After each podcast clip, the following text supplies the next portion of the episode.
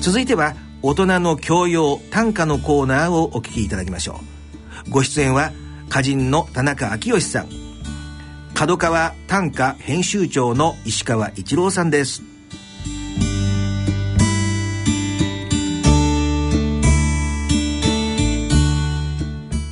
ご機嫌いかがでしょうか？田中昭義です。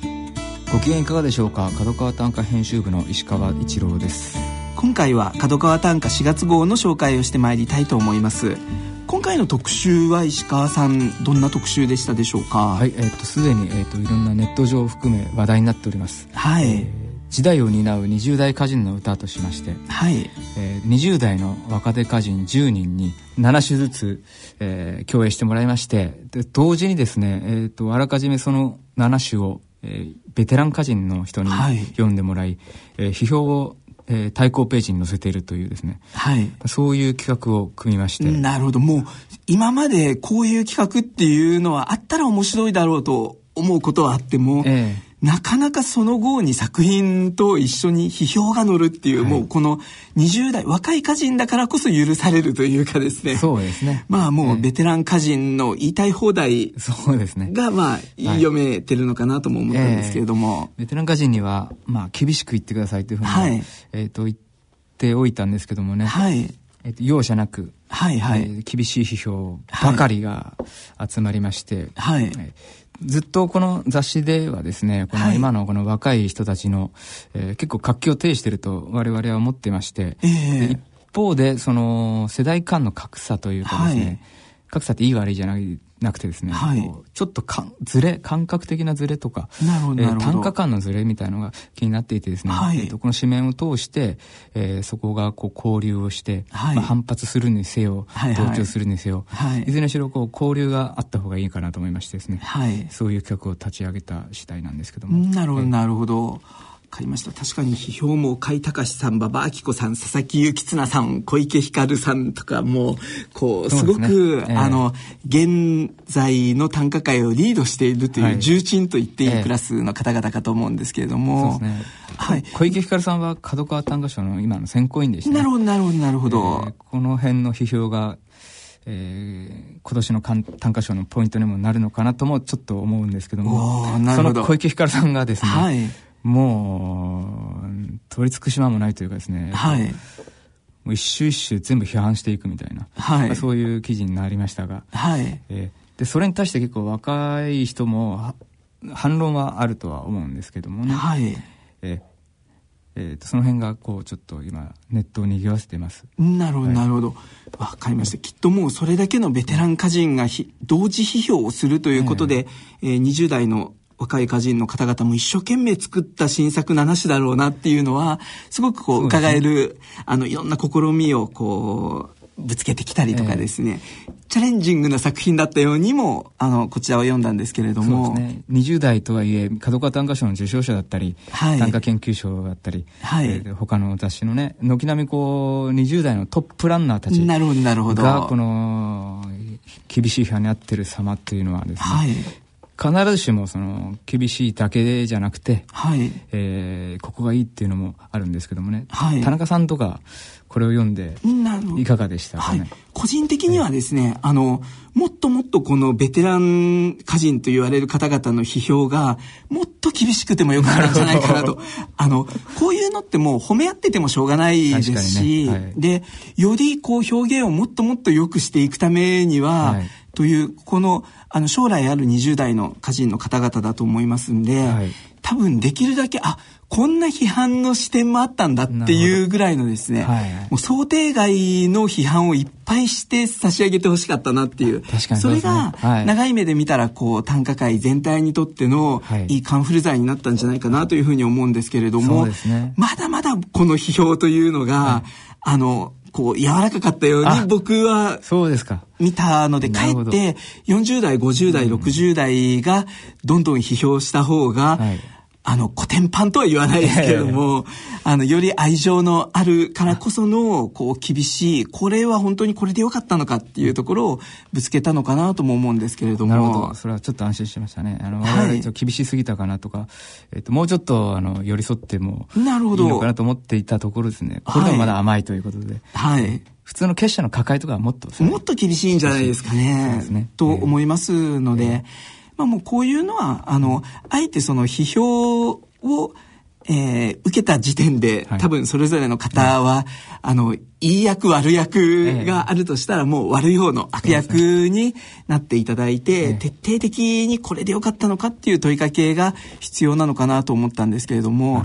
まあでもそれぞれ、あの、具体例で多少言った方がいいかなと思うんですけれども、どなたを扱いますかね。まあ、この番組にも出ていただいたので、谷川電話さんで言うと、えー、使えない孤独。使えない孤独っていう、まあ、あの、面白いタイトルの7種の連作だったかなと思うんですけれども、はい、実際にここを、えー、花山貴子さんが、うん、えー、批評されていますけれども、これは、まず谷川さんの作品、どれか一種を、ええ上げていくとしたらどれですかね？そうですね。私はじゃあ、はい。次に田中さんがおっしゃるとして、はい。いい方を、はい、やらせていただこうかなと。えっ、と、こういう詩がありますね。はい。薄汚れた路上の雪に雨は降る。優しく息の根を止めるため。はい。薄汚れた路上の雪に雨は降る。優しく息の根を止めるため。はい。これは花山さんは、えっ、と、いい歌として挙げてるんですけどね。はい。えっ、と、意思全体がちょっとポップなフレーズ性があるが、えー、上下の対応は案外珍しく新鮮味があると。なるほど。慣用表現の独自な生かし方を本領とする作者かもしれないっていうふうに。はい。一見こう、あの、ポップすぎて、こう、ありきたりの、あの、J-POP のフレーズのようなね、はい、えー、気がしないでもないんですけども、結構その組み合わせだったりとか、上の句下の句の関係性とか、そういうところで、えー、いわいわばそういった手垢のにまみれた、えーと、ポップなフレーズをうまくこう使うところに特徴があるというふうに称してます。あの表してますね、はい、なるほどなるほど。でそこをまああの花山さんはそんなふうにはおっしゃっているんですけれども、はい、もっと多分例えばですね、この薄汚れた路上の雪に雨は降る優しく息の根を止めるため確かに場面としてはまあ面白いあのえー、雪の上に雨が降っていて、そこが優しく息の根を止める。うん、こういう表現をするっていうのは、あの、こう感性豊かな方の歌い方ではあるかなと思うんですけれども、はい、実際は多分この薄汚れた路上の雪に、薄汚れた路上っていう言葉もですね、うん、あの、何かを描写しているようで、実はその描写もまだまだ荒っぽいような気がするんですよね。うんうん、どうそこに薄汚れているのか。その薄汚れ方っていうのを、えー、路上が単に薄汚れたっていうと、えー、切り取り方としてはまだまだほんの、こう、なんとなくわかるようなっていう感じで、もっと薄汚れた路上の何に着目するのかっていうところが、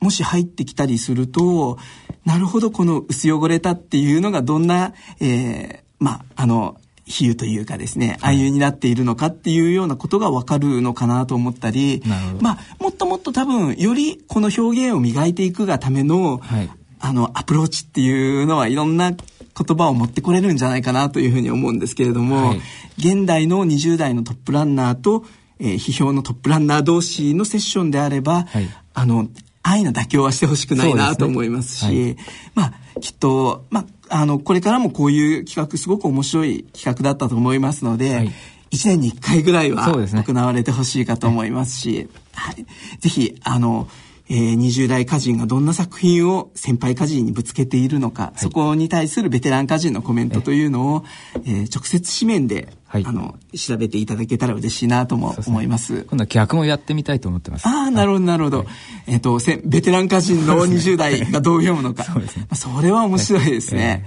ぜひ、えー、いろんな試みで紙面がやっぱり、あの、面白みがあるっていうのは、そういうこう、緊張感があった方が、あの、書きづいてもいくんじゃないかと思いますので、はい、もうバトルをいとわず、そうですね。はい。編集長の仕掛けに、あの、歌人の人たちも乗っていくのが楽しいかなと思います。はい。で、えっ、ー、と、あっという間な時間ですけれども、えっ、ー、と、公募短歌館にもたくさんの作品が来ていますよね。そうですね。はい。この中で石川編集長がちゃ、えー、注目、着目した作品というのはどんな一種ですか、はいえっ、ー、と、大島志陽さんの特選に入った歌ですね。はい。えー、静岡県の中川陽子さんの歌でですね。はい。えー、我が子には世話にならない生き方を、売る人がいて買う人がいる。我が子には世話にならない生き方を、売る人がいて買う人がいる。はい。これ耳で聞くと一見、あの、わかりづらいかもしれないんですけれども、我が子には世話にならない生き方というところに鍵括弧がついていて、はい、えー、本のタイトルであることが伺えますよね。はい。はい。その我が子には世話にならない生き方を売る人がいて、買う人がいる。この中川さんの作品、どんな点に編集長は注目しましたでしょうか？えっと、そうですね、その、皮皮肉というんですかね、はい、ウィットが効いてるなっていう、えー、著者のですね、はい、えっと、でこれあの初め本っていうふうにあの私知らなくてですね、はい、えっとなんか自自身がですねあの我が子には世話にならないよっていうふうにちょっと強がりなのかわからないですけど、まあ、そういうのをこう言っていて、はい、でそれに対して福祉施設ですか、はい、あのであの世話をするような人その自宅でのその、はいはいはい、そういうそのことかなってちょっと思ったんですけどね。なるほどなるほど。そのでも解説を読んだらですねまあそういう本もあるようですということで、はい、あなるほどって感じだったんですけどいろいろ読めるなっていう歌そうですよね、えー、なんか親とこの今このね、はい、高齢化社会の関係性がうまく出てるなと思いましたね。はい。確かにこう今の世相を表すというかそうですね。あの我が子には世話にならない生き方をしたいと、えー、思って多分、えー、きっと編集者や著者はそういう本を作ったんだと思うんですけれども、えー、それを売る人がいて買う人がいる。えーあの作者の面白い視点だなと思いますけれども、えー、ね、えー、まあ、こういうのはきっとこう解説しすぎるよりは一読して、なるほどっていう感じで我が身を顧みていくっていうのがいいのかもしれないなと思いますけれども、はい他にも注目作というのはございましたか、はい、えー、っとやはりそういうちょっと親と子の関係でいうと、はい、えっと、もうちょっと面白いユユーモアの聞いた歌でですね、はい、こういう歌ですね、えっと、安田澄夫さんの特選に入った歌です、はい、岐阜県の大栗紀美子さん、はい、娘の呉氏あこの呉氏ですね。この呉氏、真っ赤なセーター還暦よと言って着ようか厚化粧して。この呉氏真っ赤なセーター還暦よと言って着ようか厚化粧をして。はい。という歌ですけどね。なるほど。えー、この一首はどんな点が、はい、えっと、まあ、還暦の時に赤い、ちゃちゃんこ、ちゃちゃんこなんですけど、まあ、この人はもう特に還暦を過ぎてて、まあ、はい、真っ赤なセーターだったのは、ちょっとたまたまだったのかもしれないんですけども、はい、まあ、娘さんが真っ赤なセーターをくれたので、はい、ちょっとおどけてですね、多分この人多分70とか。なるほど、なるほど。そしたらまあ、若ぶってというかですね、はいはいはいはい、還暦をと言って、はい、で、まあ、あの、還暦ぐらいに若返るためにちょっと厚化粧をしてみたいな、なんかそういうちょっと自虐的なユーモアがちょっと聞いてて、で、ね、かつこの娘さんと親御さんのですね、はい、なんか温かい関係性も出ていてですね、はい、なんかい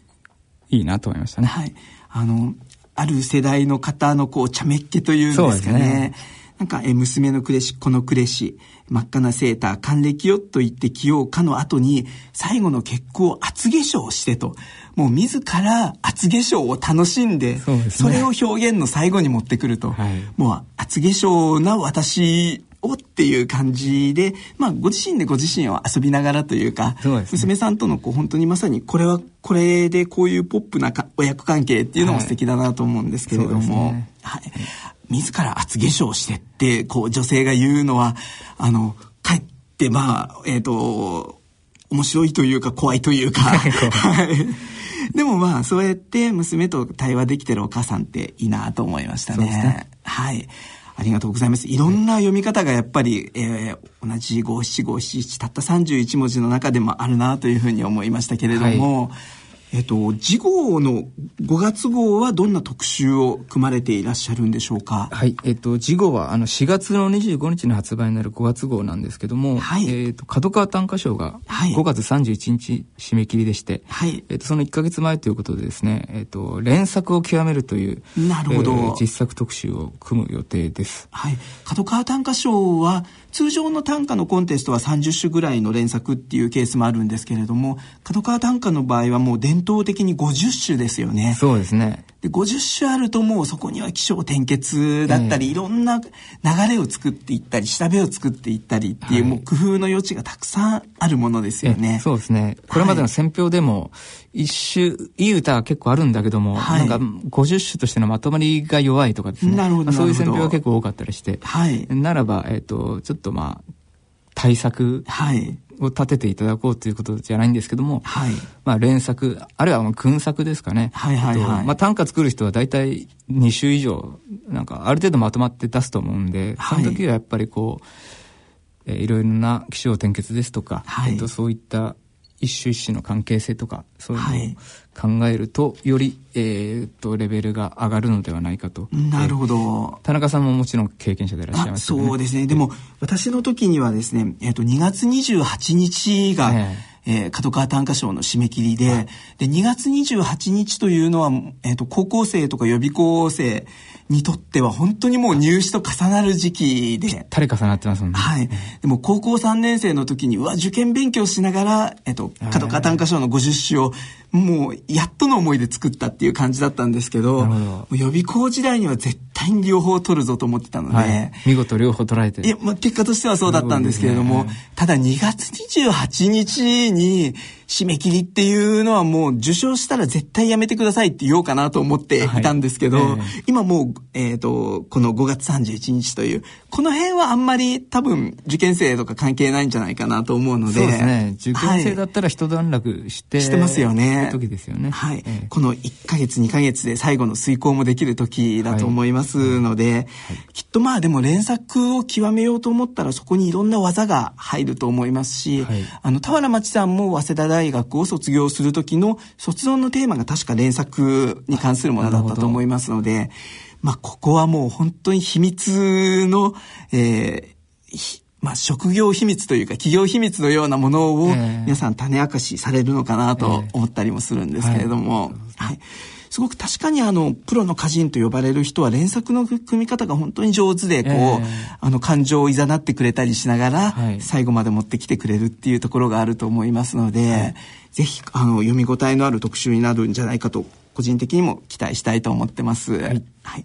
ということで、えー、あとは何か最後にありますかね？他に連作以外で注目の記事等はありますか？えっとですね、この3月にですね、えっと、本が、えっと、2冊出まして、はい。一つあの、小島ゆかりさんと、はい。えー、酒井純子さん、はい。エッセイストの、はいはい。の対談でですね、えっと、その小島ゆかりさんが、和歌で楽しむ源氏物語。なるほど。という本を出されたんですけども、はい。えー、源氏物語を言って、あの、和歌の部分だけみんな飛ばして読むっていう人が、ね、ああ、そうなんですね。なるほど。えー、はい。まあ、歌人ですので、はい、和歌を中心に、あ、いいですね。あの、三分の部分は、はい。あの、言葉書きじゃないですけどね。はいはいはいはい。そうするとやっぱ、和歌のところに、あの、はい、本当の登場人物の本心が出ていると、はい、新しい読みができるという、そういう解説本で出されたので、はい、えと、同じく源氏物語をちょっと新しい角度から読まれている、ああの、鑑賞文を書かれている酒井純子さんとの対談で、はい、えっ、ー、と、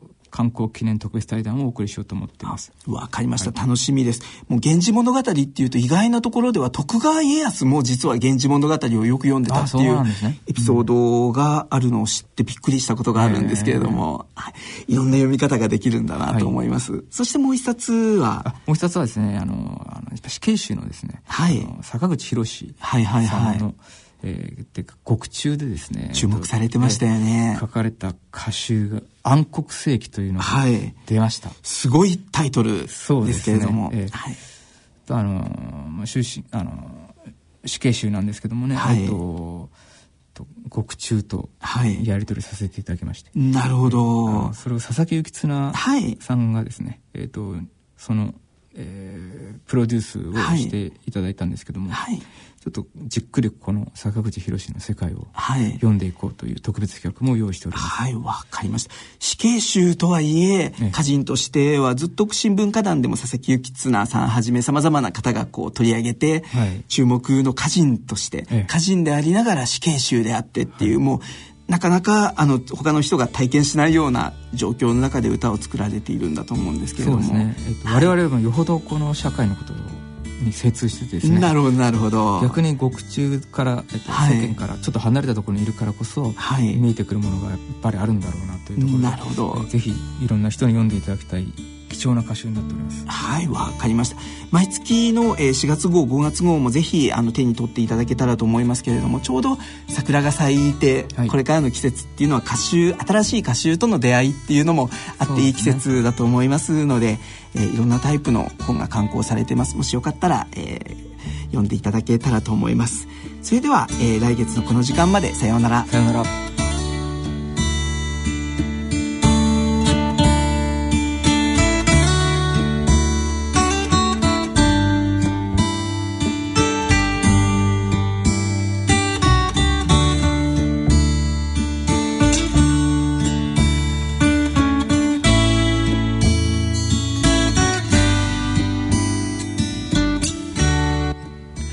上大人の教養短歌のコーナーでした。